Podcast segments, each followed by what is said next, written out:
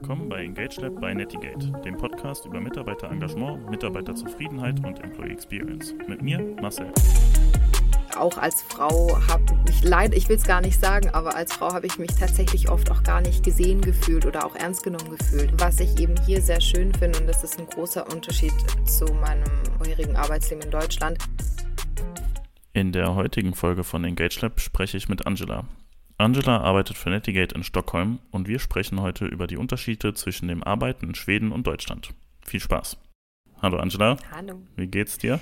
Ja, mir geht's ganz gut. Wir haben heute recht gutes Wetter für Oktober, muss ich sagen. Wie geht's dir denn? Mir geht's auch gut. Ich freue mich, dass wir heute die Zeit gefunden haben, dieses Gespräch zu führen. Und für alle, die eben noch nicht zugehört haben im Intro, wir reden heute über das Arbeiten in Schweden versus Arbeiten in Deutschland, weil Angela arbeitet auch für Netigate, aber sitzt in unserem Stockholmer Büro. Und dann kommen wir auch gleich zu unserer ersten Frage. Wer bist du denn überhaupt und was machst du so? Und ja, vielleicht auch direkt die Frage, was hat dich nach Schweden getrieben? Oh ja, ähm, das ist eine sehr, sehr lange Geschichte tatsächlich, wie ich nach Schweden gekommen bin. Also ich fange einfach mal an, wer ich bin. Äh, ich bin Angela, ich bin 28 Jahre alt und wohne seit ungefähr zwei Jahren jetzt in Schweden und arbeite seit einem Jahr für Netigate. Ich habe im Business Development angefangen und bin jetzt im, am 1. September ins Customer Success Team gewechselt. Und was hat mich nach Schweden gezogen? Ziemlich viele Dinge, aber ich würde sagen, das Größte war Neugierde. Ähm, mich hat es noch nie wirklich in Deutschland gehalten, seit ich meine Ausbildung beendet habe. Und ich bin dann über ganz viele Zufälle, über viele Urlaube in Stockholm gelandet und irgendwann einfach geblieben. Sehr gut. Und wie bist du zu Netigate gekommen? Gab es da auch irgendwie Interesse oder war das auch eher so der Zufall? Es war ein, der dich dahin geführt hat? Ja, es war ein sehr, sehr glücklicher Zufall sogar, denn ich hatte davor für ein Startup aus München gearbeitet und mich dann aber dazu entschlossen, dauerhaft in Schweden zu bleiben. Und dann musste ich natürlich auch einen lokalen Job finden und das hatte sich anfangs ein bisschen schwierig gestaltet. Ich hatte das schon fast aufgegeben, habe mich tatsächlich zu einem ganz schlechten Zeitpunkt in Schweden angefangen zu bewerben und zwar habe ich das im Sommer gemacht. Ich weiß nicht, ob, ob hm, ihr das wisst. Wo niemand da ist. Genau, im Sommer arbeitet in Schweden gefühlt niemand. Also Stockholm ist wirklich komplett leer gefegt und so sieht es natürlich dann auch auf dem Arbeitsmarkt aus. Und ja, ein bisschen bevor die Sommerpause zu Ende war, hatte ich ähm, eine Nachricht von Netigate bekommen, ob ich nicht Lust hätte, mir das mal anzuschauen, ob mich das interessieren würde, da Deutschsprachige natürlich gesucht werden. Und dann habe ich mir das angehört und bin ja so zu Netigate gekommen. Also es ging dann auch ganz, ganz schnell und ich bin sehr froh, da zu sein. Sehr gut. Dann haben wir noch eine wichtige Frage, die wir all unseren Gästen stellen und vielleicht hast du sie auch schon mal gehört. Aber was ist denn dein Lieblingsgemüse? Mein Lieblingsgemüse, ich liebe Gemüse. Ähm, wenn ich mich entscheiden müsste, wären es tatsächlich Auberginen. Und warum wären es Auberginen? Ähm, naja, ähm, warum?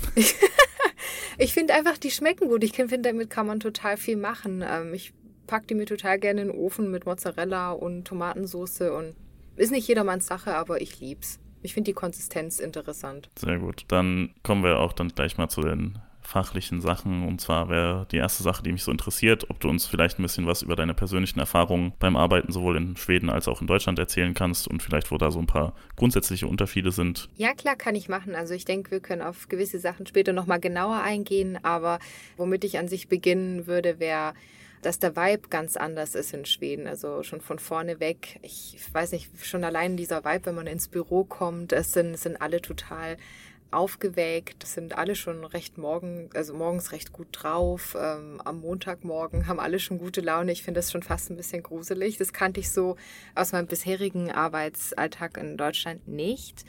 Ich würde auch sagen, dass hier die Hierarchien ein bisschen flacher sind. Also man ist auch in seiner persönlichen Entfaltung viel freier. Es wird auch alles nicht zu ernst genommen, was aber jetzt natürlich nicht heißt, dass es weniger produktiv ähm, hier ist oder dass man die Arbeit nicht ernst nimmt. Das ist tatsächlich nicht so. Aber ich kann auch tatsächlich, was die Arbeitserfahrung angeht, tatsächlich nur über Süddeutschland sprechen. Ähm, ich habe äh, den Süden arbeitstechnisch nie verlassen in Deutschland, aber ich hatte oft zum Beispiel das Gefühl, dort auf eine unangenehme Art und Weise untergeordnet zu sein, ähm, was es sich natürlich auf mein Arbeiten, mein Gemüt und auch auf den Vibe im Büro ausgewirkt hat. Also alles in allem fühle ich mich tatsächlich im Arbeitsalltag in Schweden ein kleines bisschen wohler.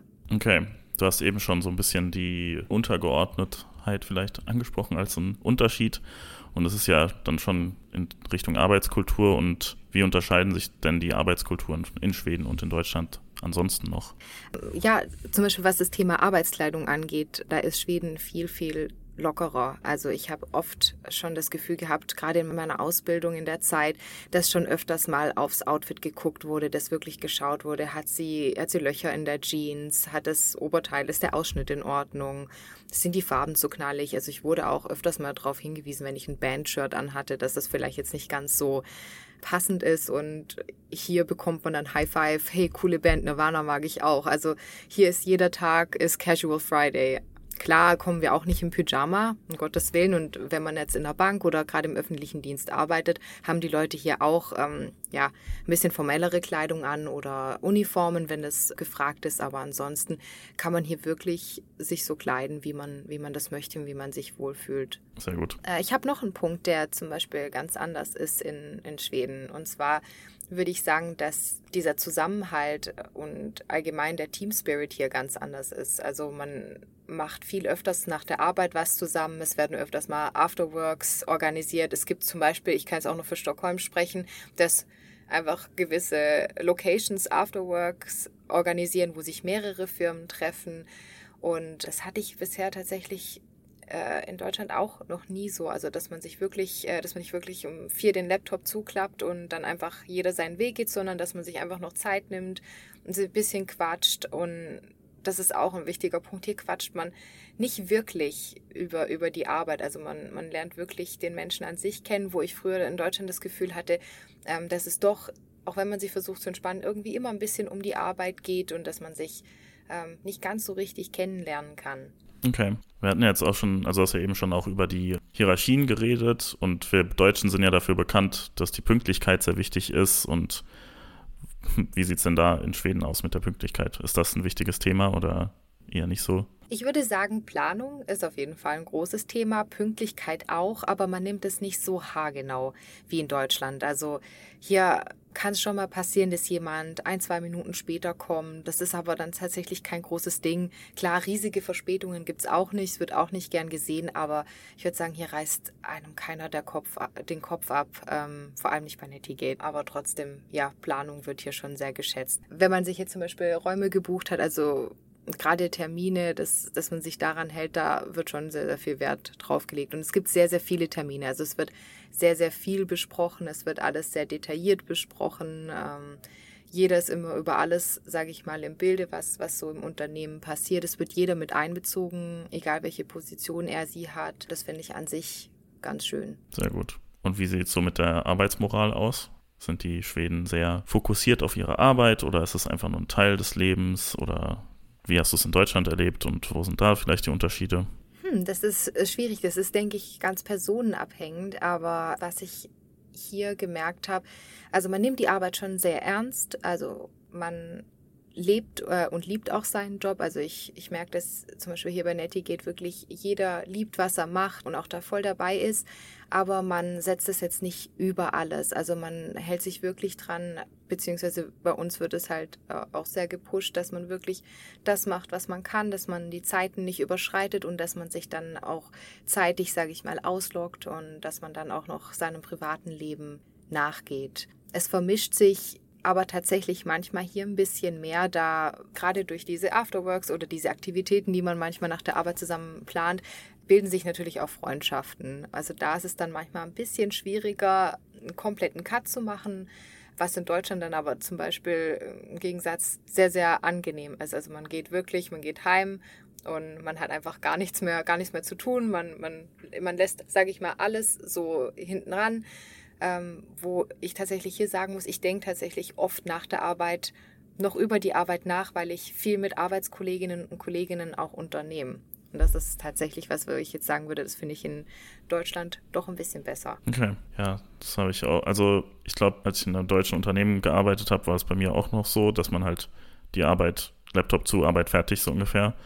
Aber jetzt, wo ich auch bei Netigate arbeite und auch, ja, wie gesagt, schwedisches Unternehmen, da ist es irgendwie trotzdem auch mit der ganzen Kultur so. Also auch im deutschen Büro, dass man da schon nochmal eher Freundschaften schließt und auch außerhalb des Büros, sage ich mal, mit seinen Arbeitskollegen zu tun hat und dann vielleicht die Arbeit auch ein bisschen mehr mit nach Hause nimmt, als wenn es jetzt ein deutsches Traditionsunternehmen wäre oder so.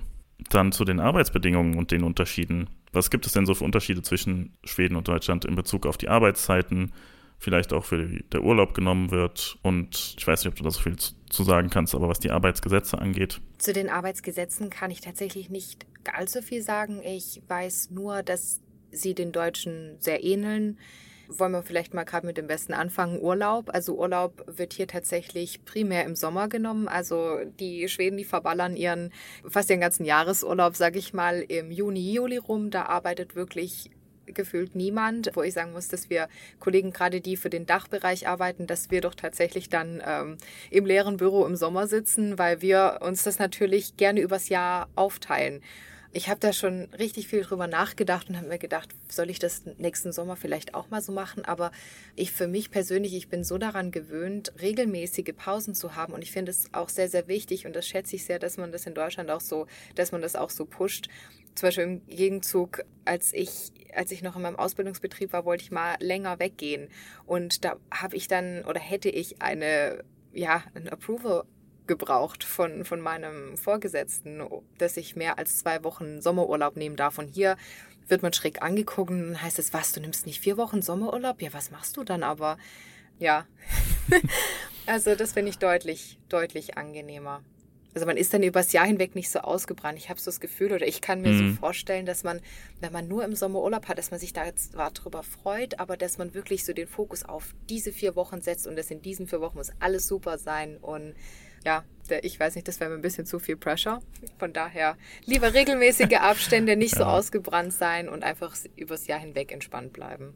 Damit der emotionale Druck auf dem Sommerurlaub nicht so groß ist, dass er gut wird. Ja, verstehe. Genau. Was hattest du noch für Fragen? Es waren, war, glaube ich, Genau, wie es noch mit den Arbeitszeiten, Arbeitszeiten, ist. Also unter der Woche, also ja, wie sehen die Arbeitszeiten aus? Was gibt es da für Unterschiede? Gibt es überhaupt Unterschiede? Ich würde schon sagen, es gibt Unterschiede. Natürlich hängt es auch vom Unternehmen ab, was ich so bisher gehört habe.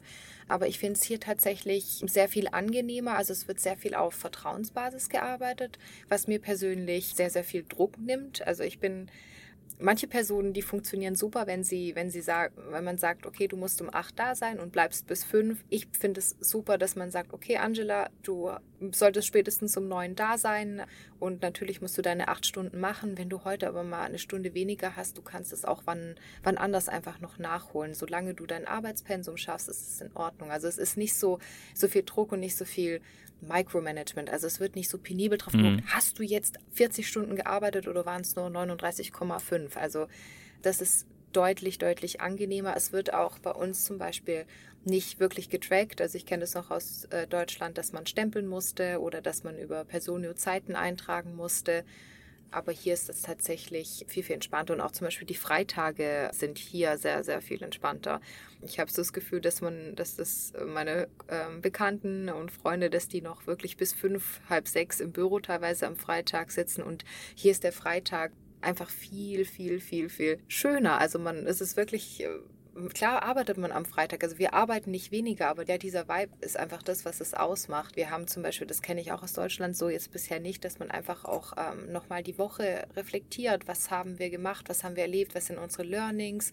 Was haben wir für To-Dos? Was sind gerade unsere Challenges? Also man nimmt sich wirklich oft am Freitagnachmittag Zeit, einfach nochmal gerade mit dem Team darüber zu sprechen. Und das gefällt mir sehr, sehr gut, weil ich finde, so kann man einfach so bisschen mehr runterkommen und viel, viel entspannter ins Wochenende starten, anstatt einfach zu sagen, okay, ich bin jetzt, ich bin jetzt zwar, es war nicht ganz fertig geworden, ich mache das am Montag, aber ja, dass man einfach nicht gestresst aus dem, aus dem Büro rausgeht, sondern dass man entspannt ins Wochenende gehen kann. Das finde ich sehr angenehm. Dass quasi halt der Freitag nochmal ein bisschen mehr zelebriert wird, einfach als es in Deutschland vielleicht der Fall ist. Absolut. Würdest du das so sagen? Ja, okay. genau. Gut, wir hatten ja vorhin schon darüber über einen Unterschied im Bewerbungsprozess geredet, und zwar, dass du im Sommer deine Bewerbungen verschickt hast, wo alle im Urlaub sind. Aber was gibt es denn noch so für Unterschiede im Bewerbungs- und Einstellungsprozess zwischen Deutschland und Schweden, was du so erlebt hast? Zum Beispiel findet hier sehr, sehr viel online statt. Also man muss nicht unbedingt mhm. vor Ort zum Gespräch kommen. Klar kommt es jetzt seit äh, Corona. Corona ist zwar nicht weg, aber ja, Corona zieht sich langsam zurück, würde ich sagen. Also daher wird das tatsächlich ein bisschen häufiger, dass jetzt auch gewisse Bewerber, Bewerberinnen ins Büro kommen. Aber was ich bisher, ich habe mich natürlich zu Beginn nicht nur bei Netigate beworben, also ich habe mich natürlich auch bei anderen Firmen beworben und alle Gespräche waren tatsächlich online. Was an sich ganz gut ist, aber ich finde es zum Beispiel in Deutschland ganz schön, das habe ich bisher zum Beispiel gehabt. Ich habe immer in Person erscheinen müssen. Ich fand es eigentlich ganz gut ganz cool in Deutschland, äh, sich zu bewerben, denn so habe ich gleich mal sehen können, wie sieht die Firma aus, wie ist mein erster Eindruck, fühle ich es oder fühle ich es nicht und das hat man hier natürlich nicht. Also man wird, man lernt auch niemanden kennen, also man lernt, man, man hat mehrere Schritte, würde ich sagen, man hat mehrere Meetings mit verschiedenen Ansprechpartnern. Es wird zum Beispiel auch, was das habe ich auch davor noch nie so gehört. In Deutschland hat man ja eher ein Schreiben vom Arbeitgeber, also ein Arbeitszeugnis, was man vorweisen mhm. muss ich würde nicht sagen, dass es hier so wirklich Wert drauf gelegt wird, beziehungsweise dass es das auch gibt. Äh, das kenne ich bisher nur aus Deutschland so. Ähm, ich finde es eigentlich good to have. Ich hätte es tatsächlich gern hier, aber hier werden tatsächlich alt, also alte Arbeitskollegen, Kolleginnen angerufen. Also man muss immer eine Referenz vorweisen und dann mm, okay. genau, also ich war zum Beispiel auch schon mal für einen, für einen guten Freund die Referenz und da hat mich dann das Unternehmen angerufen und hat mir einfach ein paar Fragen gestellt und das finde ich eigentlich auch ganz erfrischend. Also könnte man vielleicht auch in Deutschland so einführen und natürlich auch gewisse andere Sachen ein bisschen mehr hier machen, wie man es in Deutschland macht. Du hast dann jetzt eben schon einen Punkt genannt mit dem der Erstellung von Lebensläufen oder Bewerbungsschreiben, was es da so für kulturelle Unterschiede gibt und ob es da überhaupt kulturelle Unterschiede gibt. Zum einen halt jetzt die mündlichen Referenzen anstatt den schriftlichen, aber gibt es noch andere Sachen, vielleicht gerade auch im Anbetracht des Lebenslaufs? Mm, ich würde sagen, dass das dass, wie gesagt, auch alles sehr digital gehalten ist. Es läuft hier sehr viel über LinkedIn. Also es ist jetzt sehr, sehr selten so, dass, dass man wirklich ein Schriftstück haben muss. Bei ganz vielen Unternehmen reicht auch ein ein Motivation Letter, wo man einfach sagt, wer, wer bin ich, äh, was bringe ich mit, was ist meine Vision, was kann ich dem Unternehmen bieten und was erwarte ich vom Unternehmen. Aber ähm, den Lebenslauf so an sich, den hat man oft schon auf LinkedIn hinterlegt und die Recruiter, also man verlinkt es hier ganz oft einfach nur sein Profil und dann können die Recruiter hm. sich einfach die Informationen ziehen, die sie brauchen. Das ist so meine Erfahrung bisher. Wie lange dauert da so der Bewerbungsprozess bei einem schwedischen Unternehmen, würdest du sagen? Pi mal Daumen. Bei mir ging es tatsächlich sehr schnell. Also ich habe ungefähr zweieinhalb bis drei Wochen gewartet. Also ich hatte drei Gespräche und ein Telefonat. Also das ist auch noch so eine Sache. Es wird oft erstmal telefoniert. Also man mhm. sieht niemanden, es wird einfach nur ein bisschen, ein bisschen gequatscht. Gerade Smalltalk ist, wird hier sehr, sehr groß geschrieben. Es wird sehr, sehr gerne über das Wetter gesprochen. also es ist nicht so, nicht so gezwungen, habe ich das Gefühl. Also man fühlt sich recht schnell sehr wohl und ja, ich finde, es ist ein sehr guter Gesprächseinstieg auch. Okay. Ähm, hast du denn vielleicht von deinen Freunden jetzt, sage ich mal, aus Schweden oder die in Schweden leben, auch andere Erfahrungen gehört, was den Einstellungsprozess angeht oder den Bewerbungsprozess, was da so die Dauer angeht? Ja, bei manchen dauert es tatsächlich ewig. Ich habe schon gehört, dass, dass manche sehr weit im Bewerbungsprozess fortgeschritten waren und dass danach einfach gar nichts mehr kam. Also Ghosting passiert hier sehr, sehr oft. Habe ich zumindest auch erfahren. Also ich hatte auch vorab viele Gespräche mit Recruitern, war in der zweiten Runde, standen gewisse Tests an und danach habe ich einfach nichts mehr gehört. Also in Deutschland bekommt man tatsächlich immer seine Absage und hier ist es so, man hört einfach nichts mehr und man muss selber nachhaken oder es kommt. Das ist das Wildeste. Das, ich habe tatsächlich neulich per Mail eine Absage von letztem Jahr bekommen. Und okay. da war ich dann ein bisschen ja. schockiert. Und das, ist, das kommt recht oft vor, dass man einfach gar nichts mehr hört. Und das finde ich sehr, sehr schade. Also Deutschland hat da mehr Ordnung, würde ich sagen. Das ist gut zu wissen. Dann kommen wir zum Thema Karriereentwicklung. Wie werden denn in deinen Augen berufliche Aufstiegs- und Entwicklungsmöglichkeiten in Schweden und in Deutschland wahrgenommen? Also wo liegen da die Unterschiede auch innerhalb der Unternehmenskultur vielleicht oder auch in der Gesellschaft, was du so von deinen Freunden, Bekannten mitbekommst und in Deutschland mitbekommen hast? Also hier habe ich das Gefühl, hat jeder die gleiche Chance. Ich kann auch hier nur natürlich aus Erfahrung sprechen.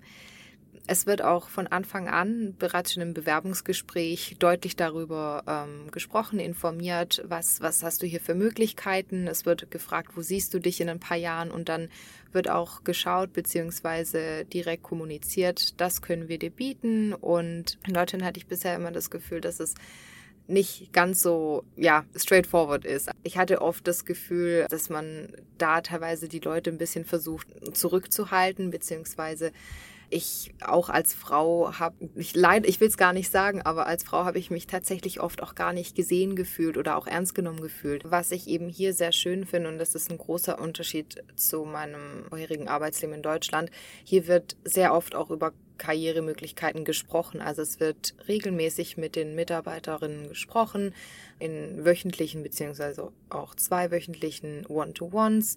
Und da wird natürlich auch ab und an mal das Thema Karriere angesprochen. Was möchtest du? Wo möchtest du hin? Wie kann ich dich dabei unterstützen, dass du dahin kommst, wo du möchtest? Also ich finde, dass man hier von den Vorgesetzten sehr, sehr unterstützt wird in seiner Entwicklung. Also dass einem auch wirklich was zugetraut wird. Ich aus dem Dorf, aus Baden-Württemberg, habe mir halt oft anhören müssen, ja, jetzt mach dir nichts vor. Ähm, oder für eine Frau hast du das ja gut gemacht. Oder du bist doch noch so jung. Und in, in Schweden bzw. Stockholm eben habe ich nie das Gefühl gehabt und auch bei Nettigit habe ich nie das Gefühl gehabt, dass ich, dass mein Geschlecht eine Rolle spielt, dass mein Alter eine Rolle spielt. Ich habe mich immer ernst genommen gefühlt. Also das, was ich gesagt habe, ja, hat mich bisher immer weitergebracht und ich habe ja bei meinem vorherigen Unternehmen habe ich so ein bisschen das Gefühl gehabt und es ist total gegen meine Natur, dass der, der am lautesten schreit, natürlich auch weiterkommt und es war nicht mhm. so mein Ding. Ich arbeite einfach hart. Klar habe ich lernen müssen, auch zu sagen, was ich möchte. Das ist sehr, sehr wichtig, dass man sagt, wohin möchte ich und dass man auch was dafür tut. Man kann tatsächlich, finde ich, nicht erwarten, dass jemand die harte Arbeit sieht und dann sagt, hey, möchtest du vielleicht befördert werden?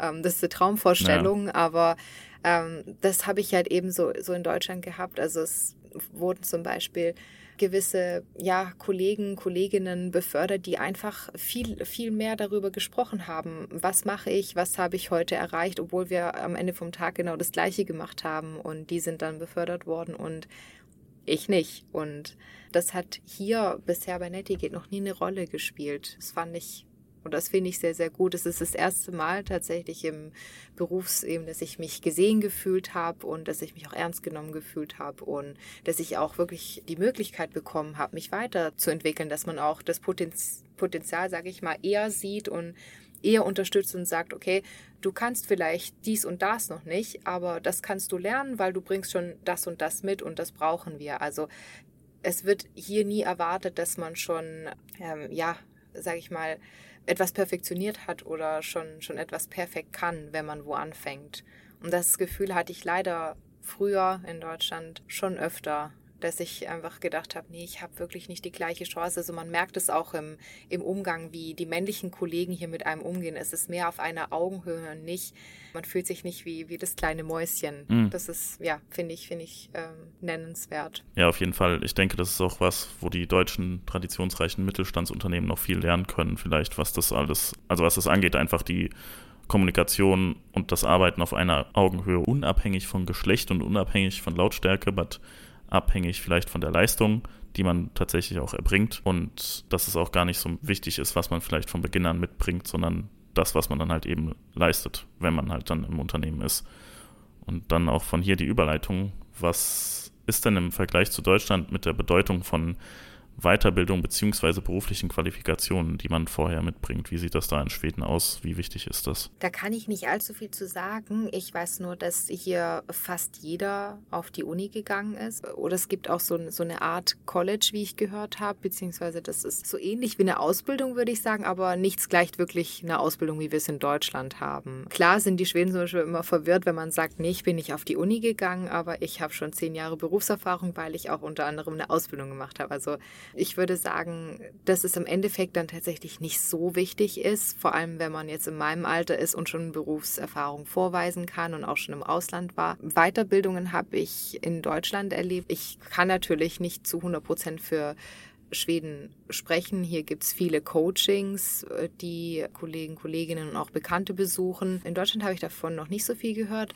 Was ich aber super in Deutschland zum Beispiel immer fand, dass es von der IHK immer berufsbezogene Weiterbildungen gab. Und ich bin mir nicht sicher, beziehungsweise ist es nicht wirklich so ein Ding hier oder so präsent das zu machen. Also man geht hier halt auf die Universität und das ist halt das, was jeder macht. Es gehen gewisse Personen auch nur auf einen auf ein College, was eine gewisse Richtung, zum Beispiel Design oder dergleichen hat. Mhm. Und das, ich denke, das kann man so ein kleines bisschen mit einer Ausbildung vergleichen, dass man einfach ein bisschen fachbezogener sich, sich bildet. Aber ansonsten ähm, hat es je nachdem, was man für eine, ja, für eine Stelle, denke ich mal, auch haben möchte, mehr oder auch weniger Bedeutung, was man für einen Hintergrund hat. Ich denke, am Ende vom Tag, wenn man ein bisschen Berufserfahrung vorweisen kann, dann ist es schon sehr, sehr viel wert. Also ich war zum Beispiel jetzt auch nicht auf der Universität. Ich habe eine ganz klassische Ausbildung als Industriekauffrau gemacht. Klar muss man sich da bei den Schweden schon mal ein bisschen erklären und sagen, was ist das und was habe ich da auch gelernt, weil sie sich das einfach nicht vorstellen können, was mhm. es ist und weil das halt nicht mit wirklich mit einem Studiengang gleichzusetzen ist, aber das ist tatsächlich gar kein Hindernis. Es ist, würde ich sagen, aus meiner Sicht jetzt heraus ein Vorteil, weil ich habe jetzt mit 28 halt schon zehn Jahre Berufserfahrung, was jemand, der jetzt vielleicht gerade aus der Uni kommt, noch nicht hat. Und das schätzen die tatsächlich sehr. Sehr gut. Wie sieht es denn aus mit ähm, so sozialer Absicherung? Also wo sind da die Unterschiede auf das soziale Absicherungssystem, also Krankenversicherung, Renten und so weiter zwischen Schweden und Deutschland? Was hast du da so wahrgenommen? Vielleicht auch in Bezug auf das Gesundheitssystem? Am meisten kann ich tatsächlich über das Gesundheitssystem sagen und über die Krankenversicherung. Was die Rente angeht, shame on me. Ich habe mich noch nicht ganz so stark über die Rente informiert. Ich höre die Personen in Schweden auch tatsächlich weniger äh, sich beschweren über die Rente als in Deutschland. Ähm, ich weiß nicht, ob das. Also sagen, die, die Rente ist sicher in Schweden, oder was? Würde ich jetzt nicht behaupten, wo ist die Rente sicher, aber ich würde auf jeden Fall, äh, ja, ich, ich würde meine Hand jetzt nicht für ins Feuer legen. Nur weil die Schweden sich nicht beschweren, heißt es das nicht, dass es äh, ideal ist. Ähm, hier beschwert man sich auch tatsächlich nicht ganz so viel. Also es sind zwar alle sehr direkt, aber ja, ähm, wirklich beschwert wird sich nicht. Also zum, zum Thema Krankenversicherung und Gesundheitssystem kann ich sagen, dass ich das deutsche System sehr vermisse. Es ist jetzt nicht schlecht, es ist auch zahlbar. Aber in Deutschland, ja, wenn man jetzt nicht zum Spezialisten geht, zahlt man ja nicht äh, obendrauf nochmal was. Ähm, hier ist es zum Beispiel so, wenn man zum Arzt geht, dann muss man immer 250 Kronen zum Beispiel zahlen, einfach nur, dass man den Arzt sehen kann. Das sind so 22 bis 25 Euro. Es gibt zwar eine Obergrenze pro Jahr, also man zahlt nicht Unmengen von Geld. Also wenn man jetzt jede Woche zum Arzt rennt, ist, äh, es wird, der Rahmen ist irgendwann voll und dann, dann geht es nicht mehr höher, dann zahlt man nichts mehr. Aber das fehlt mir so ein bisschen von Deutschland. Einfach, dass man gleich von vornherein weiß, okay, das, das geht jetzt für Krankenversicherung von meinem Gehalt ab. Und hier, hier tut es manchmal so ein bisschen weh, zum Arzt zu gehen, muss ich sagen, weil ich mir denke, oh, obwohl das eigentlich ist doof, aber ähm, es ist, gibt, gibt einem so ein komisches Gefühl und manchmal geht man dann vielleicht nicht ganz so gern zum Arzt, weil man sich denkt, ach, jetzt muss ich schon wieder Geld bezahlen. Und in Deutschland hält man halt einfach das Kärtchen hin und gut ist. Und hier ist zum Beispiel auch sehr, sehr schwierig, einen Arzttermin zu bekommen. Wenn man jetzt einen ganz normalen Routinetermin haben möchte, dann muss man das alles Wochen, Monate im Voraus buchen oder wenn man mal ähm, eine Grippe hat, dann kann man nicht einfach so, oder man kann schon zum Arzt gehen, aber man muss ewig lange warten. Das, das fehlt mir, fehlt mir sehr. Und auch die allgemein die Routineuntersuchungen, die in Deutschland wirklich Standard sind, gerade für Frauen. Das wird hier in Schweden nicht ganz so ernst genommen und da regen sich alle, die es halt von Deutschland aus kennen, auch sehr, sehr auf. Also wenn man zum Beispiel zum Gynäkologen muss, das ist das in Deutschland für, für Frauen ab 20, glaube ich, ganz normal, dass man Routineuntersuchungen macht. Und hier muss man tatsächlich 25 sein. Und es wird nicht proaktiv angeboten. Es wird auch nicht so gepusht, wie das ist in Deutschland wird. Und das finde ich, okay. das finde ich sehr, sehr schade, weil das doch wirklich so gerade zur ähm, Krebsvorsorge sehr, sehr wichtig wäre. Und so Sachen, ja. ja. wirklich. Also jeder, jeder Deutsche, jede Deutsche, die ich hier kennengelernt habe, sagt, ich vermisse die Krankenversicherung und das, Kranken also das Gesundheitssystem in Deutschland. Auch wenn ich eine von denen war, die sich früher über das Gesundheitssystem in Deutschland aufgeregt haben. ja, man kann nicht vermissen, was man hat. So. Aber gibt es denn auch Vorteile, die das äh, schwedische System, sag ich mal, bietet? was du erlebt hast? Oder würdest du sagen, alles ist schlechter als in Deutschland? Nein, Quatsch. Ähm, was ich positiv finde, das ist nur so eine kleine persönliche Präferenz. Man muss nicht beim Arzt anrufen. Man kann einfach einen Termin online buchen. also für alle introvertierten Personen oder Leute, die einfach außer von der Arbeit schüchtern sind, wie ich zum Beispiel. Auf der Arbeit habe ich Selbstbewusstsein und privaten bin ich eine sehr, sehr schüchterne Person. Und das ist jetzt für mich, da, da gibt es so, sage ich mal, ja, nichts mehr, was mich stoppen kann, einfach einen Arzttermin zu buchen, weil ich einfach nicht anrufe laufen muss. Aber ansonsten, was ist gut? Hm. Also es ist jetzt nicht schlecht. Also die Ärzte sind gut und die viele Ärzte können auch Englisch. Manche können sogar Deutsch, was ich sehr, sehr bewundernswert finde. Wenn ich mich so ja, zurückversetze ja, such, nach Baden-Württemberg. Such mal einen Arzt in Deutschland, der Schwedisch kann. Oder suchen ja, einen Arzt in, in, in, Süddeutschland im kleinen Kaff, der vielleicht Englisch kann. Ja. Klar, die Wahrscheinlichkeit, dass, dass, dass in Deutschland im, im Dorf jemand sitzt, der gar kein Deutsch kann, ist wahrscheinlich gering, aber trotzdem schätze ich das hier sehr. Also ich fühle mich hier wirklich, wirklich aufgehoben. Die Leute haben auch wirklich Ahnung von dem, was sie machen. Was ich aber schön finde, wenn man wirklich mal zum Arzt geht, man wird nicht so schnell abgetan. Mhm. Ich habe das Gefühl, man wird hier viel ernster genommen. Also ich war auch schon mal mit meinen Wehwehchen beim Arzt und da hat man mir in Deutschland wirklich jahrelang nicht zugehört und es abgetan und hat gemeint, ach, das ist in deinem Alter halt so oder das, ja, das, das kann ja mal passieren. Aber hier hat man dann wirklich aktiv zugehört und Maßnahmen danach eingeleitet, äh, wo man tatsächlich in Deutschland wirklich hinterherrennen muss und kämpfen muss und machen und tun. Das finde ich sehr, sehr positiv. Also ich denke, wenn man das deutsche und das schwedische Gesundheitssystem vereinen würde, dann wäre das pures Gold. Okay, spannend auch dann zu sehen, wie da, da vielleicht die kulturellen Unterschiede, was die Gesundheitsversorgung beziehungsweise den, ich nenne es jetzt einfach mal Kundenservice angeht von Arztseite her. Aber gut, dann äh, kommen wir wieder zu einem unternehmerischen Thema und zwar der Unternehmenskultur. Wie würdest du denn aus deinen Augen die typische Unternehmenskultur in Schweden beschreiben? Und dann im Anschluss, wie würdest du die typische Unternehmenskultur in Deutschland beschreiben?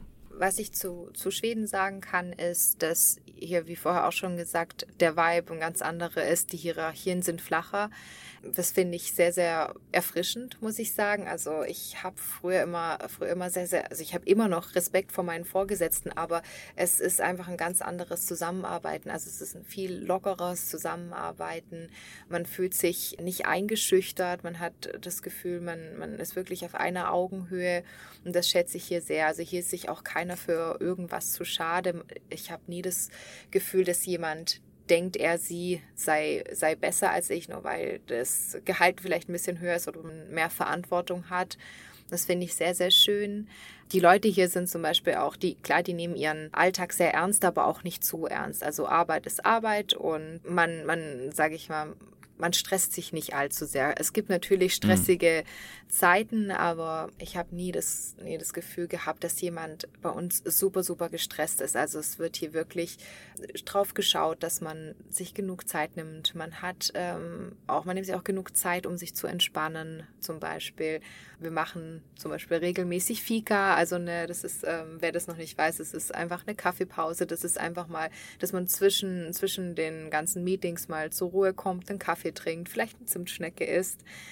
Das finde ich super und wie gesagt, das mit der Arbeitskleidung, es ist wirklich, jeder Tag ist Casual Friday und ja, das wäre das, was ich so zu Schweden sagen könnte. Also es ist einfach sehr viel, sehr viel lockerer als in Deutschland.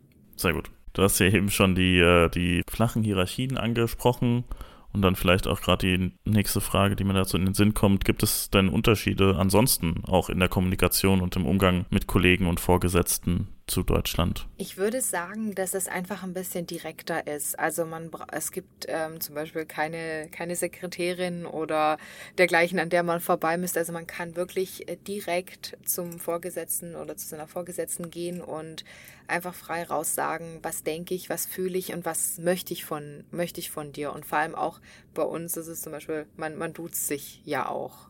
Das mhm. finde ich sehr, sehr schön. Also man hat wirklich das Gefühl, man begegnet sich ähm, auf der gleichen Ebene, man hat einfach weniger Hemmungen auszusprechen, was, was man halt haben möchte oder auch äh, jeder ist hier sehr, sehr offen für Feedback, gerade auch Vanetti geht natürlich. Aber wir, wir leben ja und lieben Feedback und ähm, es ist halt oft so, dass ich früher Angst hatte, was zu sagen, weil ich zum Beispiel nicht, nicht schwach wirken wollte. Also ich muss das finde ich auch ein sehr großer Unterschied zu Deutschland. Also vielleicht ist es auch nur Nettigate, das kann ich nicht 100% sagen, aber ich habe nie das Gefühl, dass ich mich verstellen muss. Also wenn, man darf hier jede Emotion leben, die man hat, solange die niemanden anderen gefährdet, solange die positiv sind, aber man kann auch mal einen schlechten Tag haben, ohne dass es einem später auf die Füße fällt, zum Beispiel. Ja, Authentizität ist wichtig, würde ich sagen. Ja, oder? Ja, absolut, absolut. Also man muss sich wirklich für gar nichts schämen. Also klar muss man nicht um auf Teufel komm raus alles sagen, was man gerade, äh, worüber man gerade nachdenkt. Man muss schon abwägen, muss das gesagt werden oder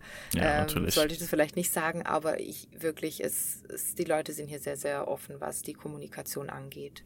Gut. Dann kommen wir noch zu einem anderen Thema und zwar Sprachen. Und in Schweden ist natürlich die Hauptsprache Schwedisch, aber es wird ja auch schon, hast du schon gesagt, viel Englisch gesprochen. Aber welche Rolle spielt das denn im Arbeitsleben und im Alltag? Ist es erforderlich, Schwedisch zu sprechen, beziehungsweise in Deutschland? Ist es denn in Deutschland unbedingt immer erforderlich, Deutsch zu sprechen, um erfolgreich halt zu arbeiten, nach deiner Erfahrung? Ja, ich würde sagen, dass man es nicht unbedingt Deutsch oder Schwedisch können muss. Es kommt ganz auf das Unternehmen an, finde ich, wie das dort gehandhabt wird. Auch in meinem vorherigen Unternehmen, wo ich war, das war ein deutsches Unternehmen und da war die Unternehmenssprache tatsächlich Englisch und da hat man sich auch dran gehalten, weil es gab teilweise pro Team ein oder zwei Personen, auch wenn der Rest deutsch sprechend war. Man hat sich da immer dran gehalten, Englisch zu sprechen. Die ganze Dokumentation war in Englisch, dass einfach jeder zu jeder Zeit auch verstehen kann, was gerade los ist, dass sich jeder ja zu, zu gewissen Dingen äußern kann. Und ich habe auch hier so das äh, Gefühl in Stockholm, dass es nicht zwingend notwendig ist, Schwedisch zu sprechen. Ich würde aber sagen, dass es natürlich auch den Markt ein bisschen oder ja, einschränkt, wenn man, wenn man kein Schwedisch spricht. Also das ist mir tatsächlich bei der Jobsuche auch aufgefallen. Ich habe mir gedacht, ja, ich würde, ich hätte viel mehr Auswahl, wenn ich jetzt zusätzlich zum Deutschen, das wird nämlich auch sehr oft gesucht, dass jemand Deutsch, Englisch mhm. und Schwedisch spricht. Manchmal reicht halt einfach. Dreisprachig Genau, sein. also manchmal reicht Deutsch und Englisch halt auch nicht aus. Und ich denke, dass, dass sich das da einem sehr, sehr viele auch gute Jobchancen, Möglichkeiten entgehen können. Also deswegen würde ich sagen, es ist immer ratsam, das zu lernen. Hier erwartet auch keiner, dass du Schwedisch perfekt kannst. Also es wird immer sehr, sehr gewertschätzt, wenn man es versucht und man wird immer sofort gehypt. Oh mein Gott, du hast was auf Schwedisch gesagt, was kannst du denn noch sagen? Also niemand erwartet, dass es perfekt ist. Und ich glaube aber auch in Deutschland erwartet niemand, dass sein Deutsch perfekt ist. Ich, das ist so meine Erfahrung. Ich, ich dachte immer bisher, wenn jemand einen Akzent hatte, mit dem ich zusammengearbeitet habe, dass das ganz charmant ist. Also ich finde, das sind eigentlich eher Pluspunkte als äh, Minuspunkte. Also es ist keine Schwäche, würde ich sagen. Ja, ja, sehe ich auch so mit dem. Also man, ich glaube, wenn man, wenn es um seine eigene Sprache und um sich selbst geht, hat man immer so diese Erwartungshaltung an sich selbst, dass man die äh, Sprache halt perfekt spricht, wenn man sie dann lernt. Aber wenn man selbst dann mit Leuten kommuniziert, die vielleicht Deutsch oder Englisch oder was auch immer als zweite Sprache oder als dritte Sprache lernen, dann fällt es einem, also dann denkt man ja selbst da gar nicht drüber nach, ob das jetzt Zweitsprache ist oder Drittsprache von denen. Und äh, das dann selbst auch für sich selbst als okay anzusehen, wenn man jetzt vielleicht Schwedisch oder Englisch nicht perfekt spricht, dann ja, ist auch manchmal ein wichtiges Thema, sich selbst auch ein bisschen Raum zu geben, damit man vielleicht auch eben dann mehr Chancen auf dem Arbeitsmarkt hat oder so. Ja, es macht es ne? halt einfach, es macht es einfacher, denke ich. Gerade auch in den Pausen zum Beispiel. Natürlich hält sich äh, jeder daran, äh, dass man, dass man Englisch spricht, aber ähm, es kommt doch schon überall ab und an mal vor, dass das dann jemand ins Schwedische reinrutscht oder gerade weil wir auch viele Deutsche sind, dass wir ins Deutsche reinrutscht, rutschen. Ähm, es wäre schon manchmal einfacher, wenn, wenn ich jetzt zum Beispiel Schwedisch sprechen würde, denke ich mir. Mhm. Ähm, ich würde mich, glaube ich, einfach ein bisschen, bisschen wohler fühlen. Ähm, ja. ja. Lernst du denn Schwedisch? aktuell oder? Ja, ich habe schon einen Kurs gemacht. Ich habe über den so Sommer pausiert, musste ich zumindest, weil in Schweden arbeitet ja keiner im Sommer. Ähm, aber jetzt ähm, habe ich es tatsächlich wieder für den späten Herbst geplant. Also das ist auch ein großes Plus. Ich kann nicht sagen, wie die Angebote in Deutschland sind, aber hier ist es zum Beispiel so, wenn man registriert ist, dann bekommt man eine Personennummer und mit der Personennummer kann man alles machen. Also man kann einen Bankaccount aufmachen, man kann sich für gewisse Abonnements anmelden. Also das ist so, so deine Identifikationsnummer. Und die kannst du natürlich mhm. dann auch nutzen, um dich ähm, bei der SFI, das ist eine Sprachschule, heißt, glaube ich, ausgesprochen äh, Swedish for Immigrants. Und da kann man kostenfrei Schwedisch lernen. Und das finde ich sehr, sehr schön. Also es wird hier einem nicht, nicht schwer gemacht, die Sprache zu lernen, wenn man es möchte. Die Zeiten, das sind manchmal fraglich. Da denke ich mir manchmal, ihr wisst schon, dass wir alle arbeiten. Das ist ja auch gut so, das wollen sie ja auch. Aber die Zeiten sind manchmal ein bisschen, ja, fragwürdig. Aber ansonsten ist es super, dass es das Angebot gibt. Das kenne ich äh, nicht von überall so. Weißt du, ob es in Deutschland sowas gibt? Das, ich weiß es tatsächlich nicht, aber da könnte unsere Producerin vielleicht mehr zu sagen, wenn sie das sagen wollte. Also wir haben gerade aus dem Producing Bereich gehört, dass es wohl nicht so ist, dass es in Deutschland kostenlose Kurse gibt. Dann kommen wir noch so abschließend zu den letzten beiden Themen, wo es ein bisschen mehr auch um das Leben in Schweden gehen soll und wie das da so ist, nochmal die Unterschiede, weil auch ja immer ein wichtiges Thema mit den skandinavischen Ländern sind so die Lebenshaltungskosten. Und Gehälter. Und wie unterscheidet sich das zwischen Schweden und Deutschland? Also würdest du sagen, dass es ungefähr gleich ist? Würdest du sagen, okay, man merkt schon, dass das Leben in Schweden teurer ist? Und welche Auswirkungen haben diese eventuellen Unterschieden auch auf deine finanzielle Lebensqualität? Wenn sie die haben? Ähm, ich würde sagen, es hat, obwohl hier vieles teurer ist, hat es trotz allem äh, eine positive Auswirkung. Ich äh, diskutiere da tatsächlich ganz, ganz oft mit Freunden und Familie aus Deutschland, die mich auch teilweise hier besucht haben, die sich dann beschwert haben, boah, das, der Alkohol ist hier so teuer, hier kann man, hier kann man ja gar nichts kaufen und essen gehen kostet zu viel. Aber ich würde sagen, im Vergleich zu dem, was ich in Deutschland verdient habe, verdiene ich hier schon ein bisschen mehr. Und da ich aus Baden-Württemberg komme, die Mieten hier sind jetzt auch nicht deutlich ähm, geringer als das ja, als sie das in Baden-Württemberg sind. Natürlich muss ich sagen, man muss schon ein bisschen zurückstecken, was den Platz angeht. Aber wenn man natürlich, umso näher man am Zentrum in Stockholm wohnt, umso mehr Miete zahlt man und umso weniger Platz hat man. Ich habe aber zum Beispiel für mich gesagt, brauche ich als einzelne Person eine wirklich große Wohnung oder reicht mir da ein Zimmer? Also ich, fühle mich zum Beispiel wohl. Also ich habe nicht das Gefühl, dass es mir an irgendwas fehlt. Ich habe im Gegensatz, ich hatte mal in Deutschland eine Zweizimmerwohnung und ich wusste gar nicht, was ich mit dem zweiten Zimmer machen soll. Umso größer die Wohnung war, umso gruseliger fand ich es zum Beispiel. Aber ich denke, das ist wirklich persönliche Präferenz. Wenn man eben was Größeres möchte, dann muss man weiter aus der Stadt rausziehen und einen längeren Arbeitsweg auf sich nehmen. Was übrigens auch sehr, sehr lobenswert ist, wenn die Bahn hier, die Bahn hier sind nicht so unpünktlich, wie sie in Deutschland sind. Ähm, aber ähm, ich muss auch sagen, es ist hier auch nicht perfekt, aber die Anbindung ist viel, viel einfacher. Also man kann recht weit aus dem Zentrum rausziehen und trotzdem sehr schnell in der Stadtmitte sein. Das finde ich sehr schön. Aber gerade Lebensmittel zum Beispiel, es gibt gewisse Sachen, die sind hier günstiger. Es gibt gewisse Sachen, die sind ein kleines bisschen teurer. Es kommt auch darauf an, wo du einkaufen gehst. Ich habe nur für mich zum Beispiel gemerkt, dass ich viel bewusster jetzt mit meinem Geld zum Beispiel umgehe ich mache mir wirklich einen Plan, was, was kaufe ich mir, was möchte ich damit anstellen. Und in Deutschland, da ich wirklich hervorheben muss, in Deutschland sind die Lebensmittel für das, dass man recht gut auch verdient, sehr, sehr günstig im Vergleich zu anderen europäischen Ländern. Und ich habe das nie wirklich wertgeschätzt, bis ich weggezogen bin. Und mhm. in Deutschland habe ich äh, viel öfter impulsive Käufe getätigt. Ich habe gedacht, ach ja, ich nehme mir hier einen Pudding mit und da noch eine Tüte Chips. Und hier denke ich mir, oh, die Tüte Chips kostet schon ein kleines bisschen mehr als in Deutschland. Brauche ich das jetzt wirklich? Ist es wirklich gesund? Und dann lasse ich es meistens einfach. Also ich lebe viel, viel gesünder, viel bewusster. Ja, also es schränkt mich nicht ein, muss ich sagen. Also eher positive eher Auswirkungen, positiv. wenn überhaupt. Auch, auch wenn es zum Beispiel Ausgehen oder dergleichen ein bisschen mehr kostet, das macht nichts. Also es ist wirklich, ab irgendeinem gewissen Punkt ist es einem auch, wenn ich es ehrlich sagen darf, egal. Ähm, aber ja, also ich habe, würde sagen, meine Lebensqualität hat sich etwas verbessert. Natürlich, weil auch der Wechsel vom Dorf zu einer Großstadt und vor allem zu, von einer, zu einer Großstadt, die sich nicht wie eine Großstadt anfühlt, ist natürlich schon enorm. Was meinst du damit, dass es sich nicht wie eine Großstadt anfühlt? Du musst unbedingt mal zu uns kommen ins Büro nach Stockholm, wenn du noch nicht da warst. Ähm, aber ich finde. Ja, ich war schon tatsächlich ein paar Mal warst da. da. Okay, schade. Dann haben wir uns verpasst. Aber was ich halt so schön an Stockholm finde, ist, dass es, dass man Stadt hat, dass man alles hat, was man braucht, dass man äh, Metros, Bahnen und Busse hat, dass man aber gar nicht weit fahren muss, beziehungsweise eigentlich recht nah am Stadtzentrum Wasser hat, dass man schwimmen gehen kann, dass man Natur hat, ähm, dass man das Gefühl hat, also man hat nie wirklich das Gefühl, außer natürlich in der Hauptstraße, in der Haupteinkaufsstraße, dass man überrannt wird oder dass man nur einer von vielen ist oder dass man nicht atmen kann. Man muss wirklich nur ein paar Minuten nach links oder rechts laufen und man hat Grünes und das finde ich sehr, sehr besonders. Ja, das kann ich nur bestätigen in Stockholm auf jeden Fall.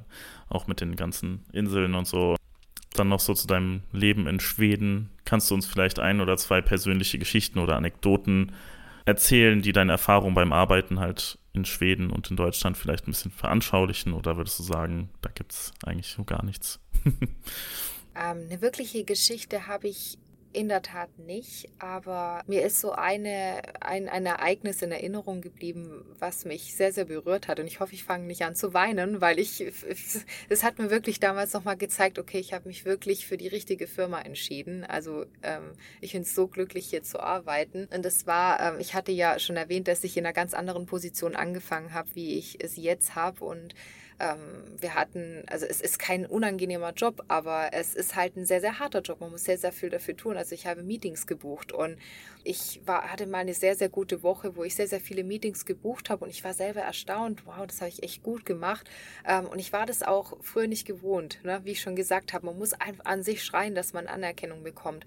Und es kamen ganz, ganz viele einfach völlig random zu mir her und haben mich umarmt oder haben mir auf die Schulter geklopft und haben gesagt, Ante, das hast du richtig gut gemacht. Und das hatte ich bisher noch nie in meinem Leben so. Und das, das, hat, mir, das hat mich so berührt, weil ja, jeder, jeder berührt mich einfach so. Ich, ich liebe den Zusammenhalt bei uns so, so sehr. Ich freue mich, jeden Tag zur Arbeit zu kommen. Ich habe gesagt das so, so oft, dass ich selbst mich auf Montag freue. Und das ist krank. Aber ich, selbst, also ich sag, sag's dir, ähm, bei uns äh, im Stockholmer Büro sind selbst Montage schön. Und das ist sehr, sehr besonders. Das hatte ich so, so zuvor noch nicht. Und ich weiß nicht, ob das jetzt allgemein an, an dem schwedischen Vibe liegt oder ähm, ob das an Etikett liegt. Ich würde eher tippen, dass es an Etikett liegt. Ja, wir sagen einfach mal, dass es an Etikett liegt. Weil das ist auch etwas, was ich vielseitig auch bestätigen kann. Gut, dann war das auch schon mein Fragenkatalog. Angela, dann bedanke ich mich bei dir. Wir sind jetzt mit unseren Fragen durch und ja, hast du noch irgendwelche abschließenden Worte? Ja, vielen Dank, dass ich auf jeden Fall mitmachen durfte. Ich wollte schon immer eine Episode von einem Podcast aufnehmen und das ist somit geschehen. Es hat mir sehr, sehr viel Spaß gemacht und ich bin schon aufs Endergebnis gespannt. Sehr gut, dann vielen Dank. Und das war auch schon unsere heutige Folge. Vielen Dank fürs Zuhören. Wenn ihr auf dem Laufenden bleiben wollt, abonniert auch gerne den Podcast Newsletter unter netigate.net slash podcast oder abonniert uns auf Spotify oder RSS. Alle weiteren Informationen wie LinkedIn-Links und andere Links findet ihr in den Shownotes. Bis bald.